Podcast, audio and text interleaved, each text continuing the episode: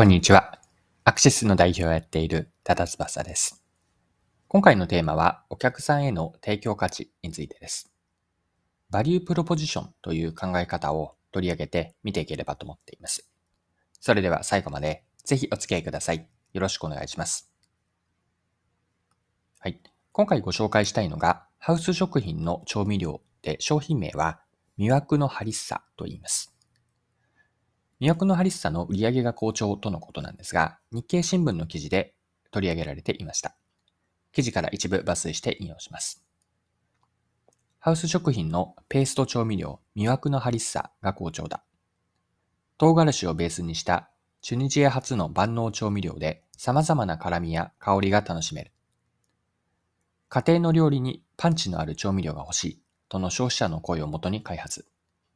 新型コロナウイルス下で旅行が難しい中、海外の味が手軽に楽しめると人気に火がついた。2021年2月の発売以降、1年間の売上高は目標の1.5倍になった。はい。以上が日経の2022年6月27日の記事からの引用でした。では、魅惑のハリッサの開発背景についても見ていきましょう。また引用します。餃子には醤油と酢とラー油。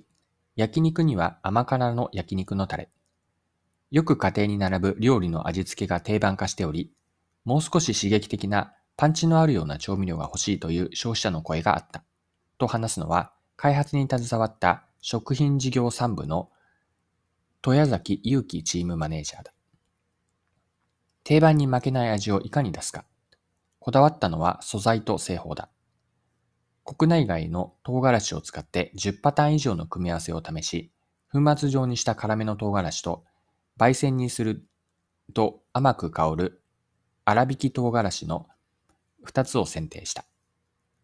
唐辛子とクミンなどのスパイスを油の中で焙煎する技術と温度によらずペーストの滑らかさを維持する製法とを組み合わせた濃厚うま辛製法と呼ぶ独自手法で香りと旨味を引き出した。はい、以上が記事です。開発のきっかけは今の記事の引用した中にあったように、パンチ力のある調味料が欲しいという消費者のニーズに注目したことです。でパンチのある味というのは主観的で人によってパンチがあるかどうかって違いますよね。このようないわばふわっとしたニーズに正面から向き合い、調味料の味で再現できたことがヒットにつながったと見ました。はい。では、ここからの後半で掘り下げたいのは、提供価値についてです。お客さんに提供する価値を知る術として、今ある既存のものの何を置き換えるのかという視点で考えてみるといいです。ここで言う既存のものとは、競合にあたります。何かを新しく置き換えるということは、新しいものが従来より、従来のものよりも何らかのより高い価値があるからなんです。逆に言えば、付加価値がなければ置き換わることってないんですね。魅惑のハリッサに当てはめれば、ラー油などの調味料に使う、調味料の代わりに使われているとのことだったんですが、記事ではこのように書かれています。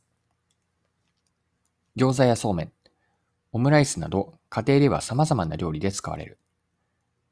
豊崎氏は、ハリッサの代わりになる調味料は何かと消費者に尋ねると、ラー油や一味唐辛子、カレー粉など様々だった。一つのイメージにとらわれない味にできたと胸を張る。このように書かれていました。魅惑のハリッサはすでに家庭内にあった様々な調味料を置き換えているわけです。はい。で、今回の話からの学びの補助線として一つご紹介したいものがあって、バリュープロポジションというマーケティングの考え方です。バリュープロポジションには大きく3つの要素があるんですが、これから言う3つが成立すれば、お客さんにとって他にはない価値が実現するんです。3つとは、1つ目がお客さんが望んでいること。二つ目が自分たち自社ができること。三つ目は競合にはできないことです。これらの三つですね、もう一度繰り返すと、お客さんが望んでいて自分たちができること、かつ競合にはできないこと。これらが成立すればお客さんにとっては他にはない価値を提供できるんです。先ほどの既存の何を代替するのか、別の表現をすれば、競合は何かという話とつなげると、自分たちが他のものを置き換えられるのは、どんなバリュープロポジションがあるからなのか。お客さんが望んでいて自分たちができて、競合にはできないこと。えと、こうしたどういうバリュープロポジションがあるなのあるからなのかという視点を持っておくと、うんと、いいのかなと思っていて、自分たちの商品とかサービスのバリュープロポジションは何だろうかと。この視点は意識して持っておきたいと思っています。はい。そろそろクロージングです。今回は調味料の魅惑のハリッサを取り上げて、マーケティングに学べることを見てきました。最後に内容をまとめておきます。置き換えとバリュープロポジションという話が後半で見てきたんですが、お客さんへの自分たちの提供価値を知るために、今ある既存の何を置き換えるのか、まあ、競合は何かという視点で考えてみるといいです。この時にバリュープロバリュープロポジションの視点を持ってみるといいかなと思っていて、バリュープロポジションというのは、お客さんが望んでいること、自社ができること、そして競合にはできないこと、これらの3つが成立すれば、お客さんにとっては、自分たちが提供するものは他にはない価値につながっていきます。はい。今回も貴重なお時間を使って最後までお付き合いいただきありがとうございました。それでは今日も素敵な一日にしていきましょう。